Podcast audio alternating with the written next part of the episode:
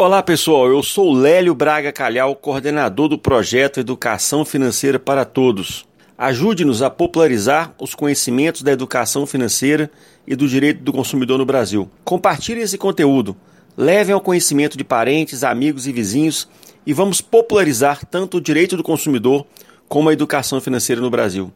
Pessoas endividadas e sem consciência de seus direitos se tornam presas fáceis para gente gananciosa e mal intencionada. Nossa conversa hoje é sobre um dos temas mais polêmicos da educação financeira: comprar casa é um bom negócio ou não? Gente, eu vou começar aqui essa, essa fala com vocês comentando um polêmico vídeo que o Marcelo Veiga, do canal do YouTube Como Enriquecer, ele fez em cima de uma uma matéria que saiu nos Estados Unidos. Aliás, o canal do Marcelo Veiga é muito bom.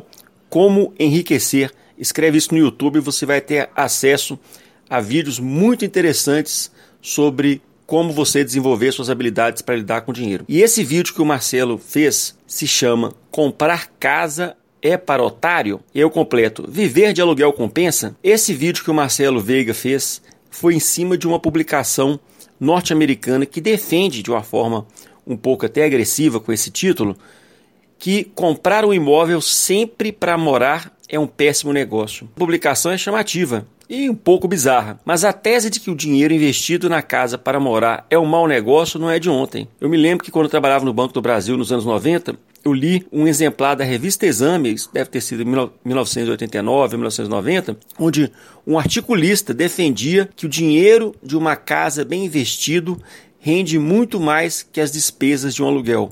Ou seja, para essa matéria da revista Exame lá dos anos 90, compensa viver de aluguel. Mas vamos entender um pouco essa controvérsia. O assunto, além de despertar paixões, não é bem simples como a publicação norte-americana defende.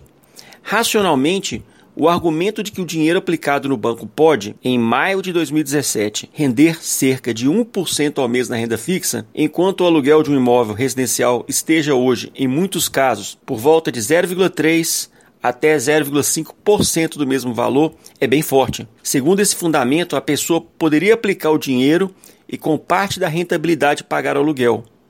Sobraria ainda uma parte expressiva do dinheiro que poderia ser reaplicada pelo consumidor. Mas o ser humano não é só a razão. Aí que é o problema. Você teria disciplina para investir todo mês essa diferença da renda do investimento menos o aluguel? Ou você poderia sucumbir aos apelos para o consumismo? É uma pergunta para se fazer. Nossa, Lélio, mas eu acho que eu consigo fazer isso. Você pode até conseguir, mas não se esqueça que, segundo aquela pesquisa que a gente sempre está comentando, é a pesquisa de endividamento da Confederação Nacional do Comércio, cerca de 60% das famílias brasileiras estão endividadas. E dessas dívidas, 77% são dívidas oriundas diretamente do cartão de crédito. Ou seja, a grande maioria dessas dívidas são dívidas de consumo.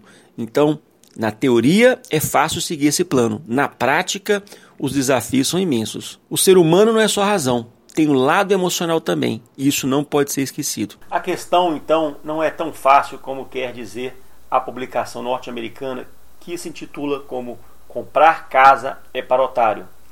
Nós temos emoções, nós temos a razão, mas será que todos temos disciplina para pegar o dinheiro da diferença do aluguel e do que foi ganho pelo investimento a maior e aplicá-lo totalmente para ser reinvestido?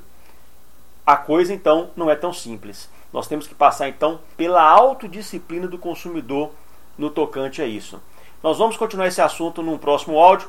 Eu agradeço a atenção de vocês e não deixe de levar para os seus amigos, parentes e conhecidos o assunto da educação financeira. Quanto mais pessoas discutem educação financeira, gostando ou não, porque é um assunto necessário para todos nós saber lidar corretamente com o dinheiro mais pessoas vão ter vidas equilibradas e vão ser mais felizes. Um abraço para vocês, até a próxima. Tchau, tchau. Educação financeira para todos, o melhor amigo do consumidor.